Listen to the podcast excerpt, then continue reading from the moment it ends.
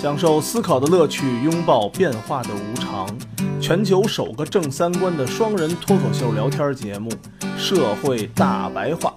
说白话不白话，赵先生度的明白，带您一期在城一市白话。是你，我去树枝儿的夜，自己不筑草，自己不种稻，提西车儿开门，提黄泥担粪。替老鹰带小孩，替花哥儿送梅。一火去大家好两只虫子欢迎收听我们这不装逼的大白话，我是赵先生，对面呢杜的明白。大家好，上一期我们谈了谈网红，是吧？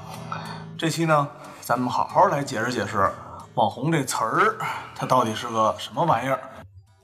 前些日子应该是十一的时候出了一个网红花海，这是今年是吗？今年十一的时候就是啊，都上那儿拍照去，哦，我知道那个，知给道人家那个花儿啊，迅速采没了，都给都给采全黄给啊了，踩烂了，我知道那个，知道那个，跟那鬼子进村儿似的，嗯三光政策。嗯，然后还出这个有一个网红是打孕妇的事儿。其实啊，咱北京也有，就一到这个嗯每年的玉渊潭樱花节樱花节的时候，嗯我那人乌泱乌泱的，然后给那个给那樱花揪的乱七八糟的。咱们会揪花吗？现在还？不会绣花还会爬树啊，在树上荡 嘛，一个个都跟孙猴子似的在上头摆造型哦嘛。现在那个樱花节里面都已经不让靠近树了，是吧？我也眼好神也不让靠近太久没去过了就这樱花啊，啊！本来这树杈子在您脑顶上，你为拍照，你你得脸跟那个花儿在一块儿，在这框里嘛，贴在一块儿嘛，然后就把人树杈子给揪下来了。腿脚好的就上去拍去，腿脚不好的就给人树揪下来拍，行，可以，是吧？？就跟这网红花海类类似这个一个路子。对，这现象一直有。对，对于咱们来说呀、啊对这个网红这个群体啊，是越来越反感。嗯，反正一提这网红啊，有事儿没事儿的先踩一脚。对这个关键词儿容易联想到的呢，就是整容，然后就什么卖淫，没有社会责任，是吧？素质低，嗯，是吧？然后什么就是不劳而获，什么暴富，就这些词儿呗，反正都是负面的，都都是贬义词。不过呀，我发现啊， 无论你长得多好，真的，无论你长得多好，你好像不整容，你不打两针，你都不是一个年轻人，或者说你都你都不算网红圈儿的。这真的，我是有一种发现，无论你长得多好，你都得鼻子上打一针。这就是大众对网红的这个固定化的思维模式嘛。就你觉得这网都会是这样的，嗯应该可能也有这种正常的啊。但是给大家的观念，我们从网红联想到的都是贬义的东西，都是负面的行为。对对对， 就即便说我不，我是一个不太喜欢把人画圈儿的这么一个人，但是呢，我发真的我发现，只要说你和这个东西，你和这个词儿沾上一点儿关系，基本上这几个属性里边，你们多少都会占一个。对，就大家都会这么想。啊嗯，这网红这个词儿啊，它本来其实是一个中性词，就原网来不是 KOL 吗？就是网络红人儿，啊网络，上的意见红领人袖儿嘛，King King King King Online Leader 嘛，就是因为这两年啊，负面的新闻不断的爆，啊，这个也跟媒体有关系，就是好的它不报，是吧？做正能量的是吧？对，有的行业啊，就是你干这一辈子呀，干了一百件好事儿也不报你，你只要干一件坏事儿就报你。好事不出门，坏事传千里嘛。对，所以慢慢的这个网红就变成从一个中性词就变成一个贬嗯义词了，我们就容易联想到这些坏事儿，对这些干坏事儿的这帮小孩子们。对，但是我觉着啊，就是你用“网红”这个词儿来形容现在这个泛网红群体啊，嗯，我一直觉得这个网红现在指的人现在是越来越宽泛了。对，原来只是网络红人儿，嗯，现在好，只要拿个自拍杆往那儿拍的，你都管人叫网红，是吧？ 你就是一种调侃的嘛。当时这个新闻报的叫“网红花海啊，”，其实呢，去那儿拍的很多人他不是网红，他就是拿一自拍杆拍去，他那个地儿，他说这个地儿地儿叫网红是花网海。红，他用网红来形容这个花海是一个为有名儿的花海，对，就是火爆的花我海。告诉你啊，不单是这个，你如果打开你的大众点评，嗯你搜网红，嗯恨不得你大众点评里面所有的商家，除了西部马华之外，都是网红。全都写着网红店，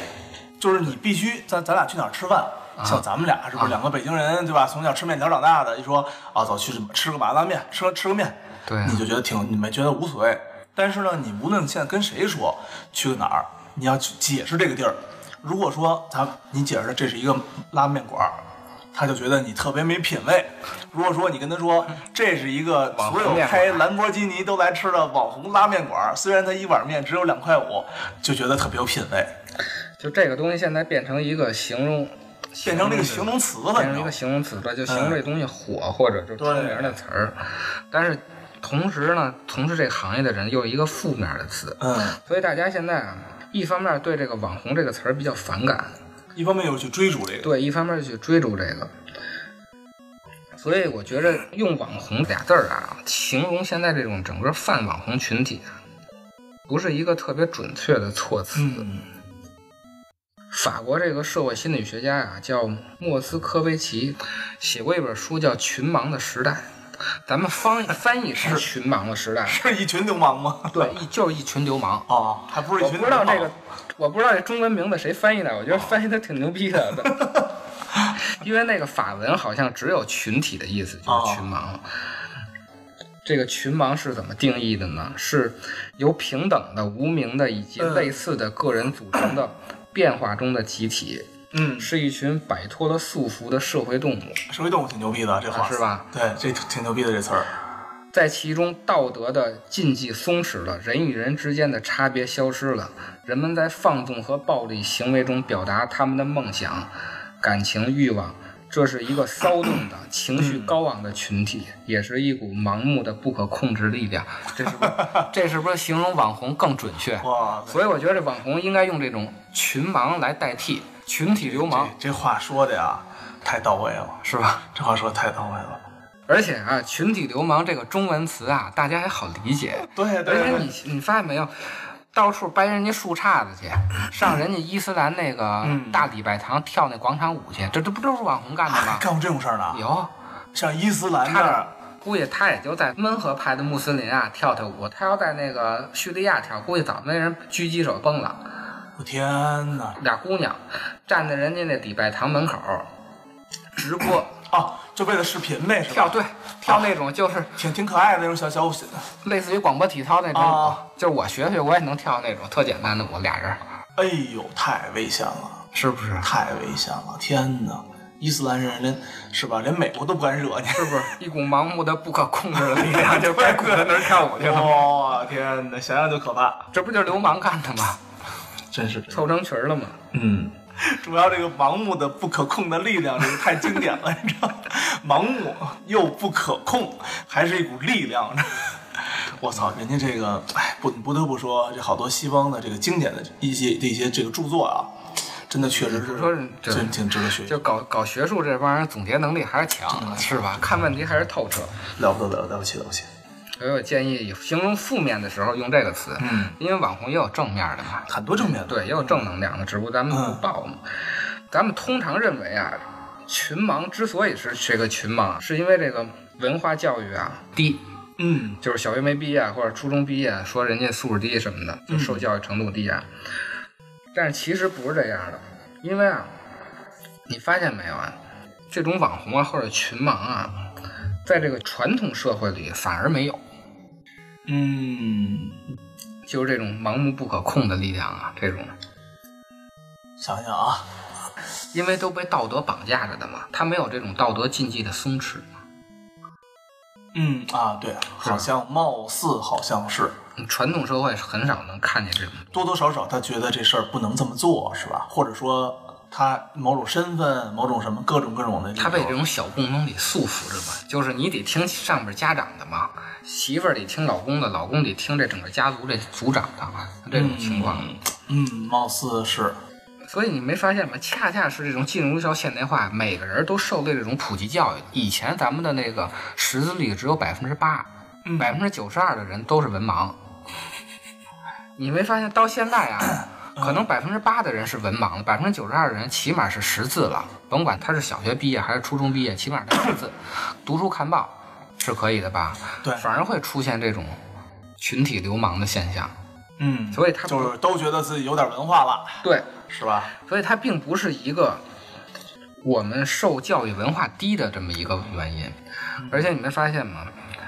这两个世纪来写的书啊，嗯，关于这方面的书最有名的就《乌合之众》，乌合之众，对，乌合之众我看过乌吗？合之众最有名的嗯研究大众心理的，还有一本叫《狂热分子嗯，》，也是研究大众心理的。包括这个弗洛伊德写过《集体心理学》，还有其他人写的什么《群力与权力》啊，嗯，大众的反叛呀，你听 这名字，群众与暴民，嗯，全是研究这些大众心理的。嗯这些书啊，出现的年代，我记着《乌合之众》是一八八几年写的，对一就是再版十过九非常多次，十九世纪末写的，嗯，都是这近二百年，就是整个世界进入现代化以后、嗯才出现 的这种群体的流氓。嗯，所以它是一个进入现代化以后的原因，它并不是一个受教育不高的原因。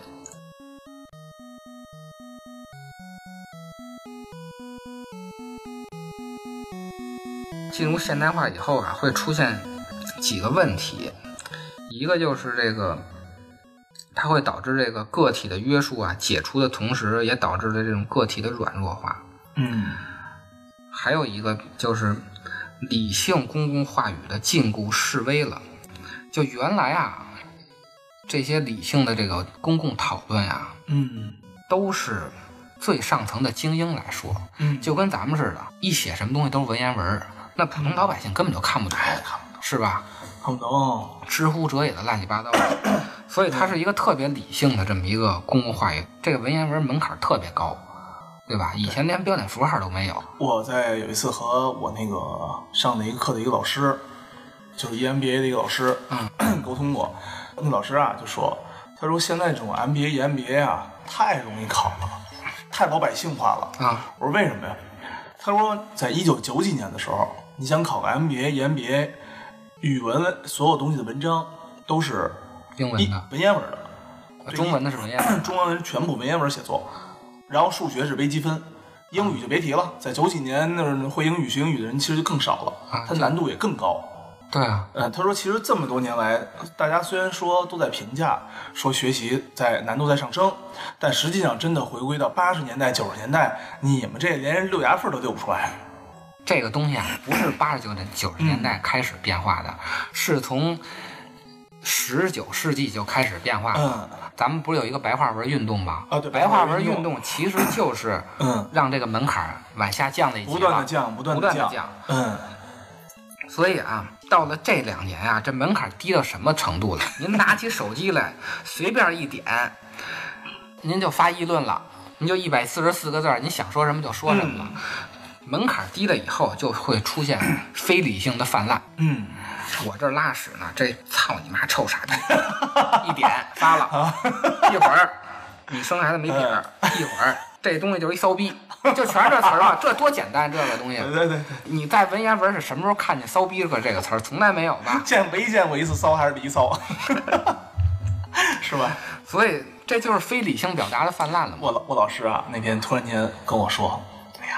他说我老师是学中国和西方美术史的啊，博士，央美博士。老师呢都是中国这个最权威的，不是权威哦，是中国最权威的关于美术史学、关于这种古文化学的学者，啊，你知道吧？都是恨不得都是享受国家津贴这种东西、啊最有名的。然后呢，他呢也是闲逼，你说也是闲的。他在一个什么上面啊？某一个类似不是知乎啊，某一个类似什么平台上，啊他的朋友说：“哎，你你可以把你的一些想法内容做一些知识分享。”啊，他呢，闲的真是闲的中的闲的，他写了一个好像是爱琴海还是某一个时代的一个美学，啊，啊，然后呢又放了几张图，讲了讲那个比就是比古罗马时代还要早，啊还还是类似古罗马时代的呀，啊，这么一个东西。然后底下有很多人给他评论，啊，评论说说说，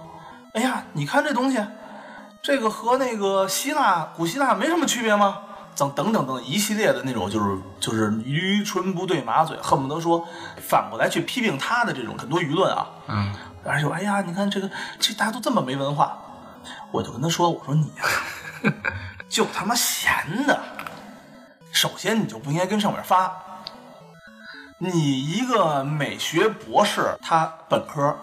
是学的西方美术史，嗯研究生博士学的是中国美术史，嗯他赶上的这两波老师，嗯就现在都已经退休，恨不得年过八十这种年代了，是中国第一第一波，或者说是最强的那一代， 学中国美术史，还有学西方美术史的老师。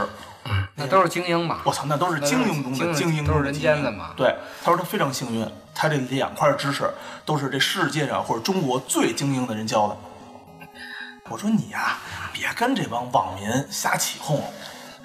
就是说啊，原来这个是有门槛的，现在没门槛了。你非对跟这个你没门槛的人啊你，瞎跟人家较劲，还自己倍儿生气，哎呀，都气死我了。学术的叫非理性表达泛滥，就是因为现在老骂人的太多 了，就是 所以呢，只要有个十个人、二十个人没关，现在大家就都觉得自己是个网红了，哎，对，对吧？对对对，哪怕说我就是我这个自己这个身边的一百多个朋友之中，我干点什么什么事儿，哎，我就成我身边这点人的小网红了。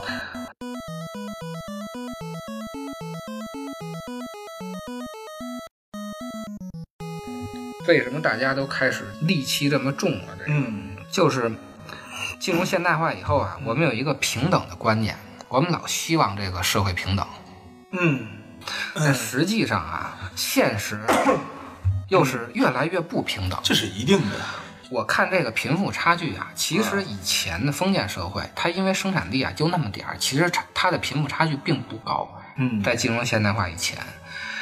但是那会儿恰恰没有平等的观念。对，根本就没有这个观点。对我当奴才就是奴才，世代的管家是吧？对对啊，我我伺候你们家九十年了，打你爷爷我就照顾，照顾完你爷照顾你爸，照顾完你爸照顾你。他没准他生的孩子，他孩子还是这家的这个对啊呀、这个什么？其实以前是没有这种平等观念的。嗯没有平等观念的时候呢，贫富差距也不是太大，嗯就是没有现在大，也是朱门酒肉臭，路有冻死骨。嗯但是其实现在啊更严重，只不过现在粉饰太平，大家看不见了，嗯通过这种福利政策给抹平了。所以现在啊，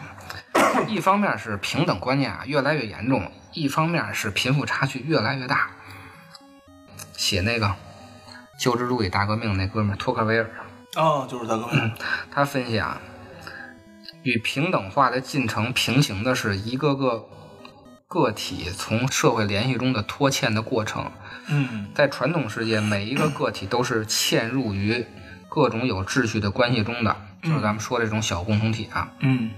与他人的关系啊，什么与地方社会的关系啊，还有等级的关系啊。然后呢，一方面呢，你是脱欠了，使个体脱离了共同体这种价值的规范的有效约束，嗯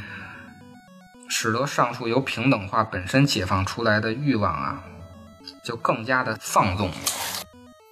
但是你说你脱离了这种共同体吧，它又变得孤立无援了。就是他他他不知道自己到底该放为在什哪儿么摆不要清全世界的工农联合起来 呢？就是因为你脱离了以前的共同体呢，你变成孤立无援了。然后你脱离了现实社会原来的这种各种关系以后吧，原来你是有身份的，你在这个里头，甭管你是奴隶还是奴隶主，嗯现在你失去的身份其实就是淹没在人群中的。哦，就是所以我们经常会指责一个人，就是你能不能看清自己的位对置？，看清自己的位置，其实就是现在你拖欠以后，就是大家都看不清自己的位嗯置，因此都觉得自己是 E CEO。对，所以呢，这个人啊变得越来越个体化和原子化以后啊，其实恰恰是让这个个体啊变得软弱化和渺小了，对，就因为你没有看群体了嘛。没有这个群体了。没有群体了，那就只能找群体，因为每个原子都力量都非常小，你那就会当然找了群体。嗯咱们回到这个直播上来说呀，就是我们为什么看到这么多负面的东西呢？就是因为啊，在互联网没出来之前呀、嗯，这些群盲啊，要想找到自己的同类啊，那其实还是有技术壁垒的。一一个村儿啊，我不知道多少人，我听说现在一个村儿里面也就是几千人嗯顶天儿了，几千个人给你找同类，也就是找出个对凤毛麟角的，对，是吧？前两年啊，没有直播的时候，通过互联网是能找着了，就是这是一步一步递进的。哦一开始没有互联网，是找都找不着。哦，真的是个体比较渺小，我从共同体脱线了以后，我又找不着我这个同类，就大家就自己犯自己的错儿呗。嗯嗯，后来呢，有了互联网了，找着同类了以后了，大家一块儿干点什么？建立了一个非理性表达小联盟，对对对对是吧？就有了那什么九聊是吧？ 对，九聊。啊，它可能也不是真的形成一个团体，因为这个东西啊，每个人都在某一段时间，你嗯都可能成为这种人。这是当然的，是吧这是当然你的可了。你可能早上还好好对，的，头一秒你还扶老太太过 马路呢，然后过完马路以后，你打开手机，砰发一个，操你妈！是吧？是就这样的是这样的。但是呢，光有互联网的时候啊，还好一点儿，就是如果你不登这个论坛的话，嗯啊你是其实你是看不到这些东西的。对，对对，现在变成移动互联网了。现在 移动互联网还有直播了，嗯，这直播是什么呀？就是把这些啊看不见的群玩哦啊，他给啊挂在旗杆上，让大家所有人看，啊，城门楼子上、啊是吧？所有那人他都也挺高兴的呀，他恬不知耻啊。他是挺高兴的，哦但是同时呢，你就会把这个不好的 方面放在所有的人嗯眼前看。我们看到的其实并不是是因为直播平台造成的这些网红有这些负面的东西，而是直播平台把这些普通人的这个弱点，它给放大了。原来这个东西就这个小东西看，现在我开了直播以后，那好几千人、好几千万人同时看我的话，那我这个弱点自然我就放大了。你觉得是你主动放大的，还是说我被别人放大？它是被技术手段放大的，它就是有这些弱点，只不过原来我们看不见。也就可以说是我原来看杜子明白，操，心里默默地想，操你大爷的。然后呢，有的录音呢，我就把我这操你大爷的说出来了。其实所有的网红都是普通人，大家都是普通人，都是只不过说了一些普通人都想说的话，对，对吧？就是可能在不恰当的渠道里面被不恰当的放大了。对， 但是这群人呢，他们是怎么分类，我们要怎么凑呢？其实也是值得研究的。告诉大家，我的朋友要结婚啦，我打算拿碗灌醉他，因为过了那晚，他就要做孩子的爸爸。再告诉大家，我的朋友去澳洲啦，在昨天晚上九点。他离开心爱的女友，说一年后再见。所有年轻人，年轻人，年轻人，问题出现，我在告诉大家，所有年轻人，年轻人，年轻人，问题出现，我在告诉大家。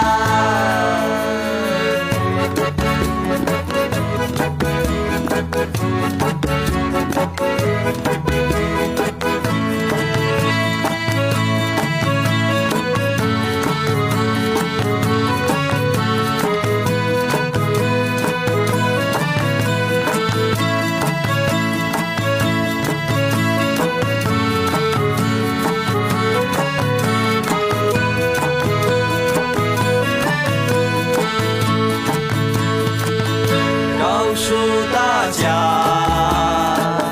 我的朋友他喝醉啦，哭叫得一塌糊涂，还把别人车给砸了，心口赔了一千五。再告诉大家，我的朋友他归来了，还带着那只老手表。说去到哪儿都一样，只是要看心情怎么样。所有年轻人，年轻人，年轻人，问题出现，我在告诉大家，所有年轻人，年轻人，年轻人，问题出现，我在告诉大家。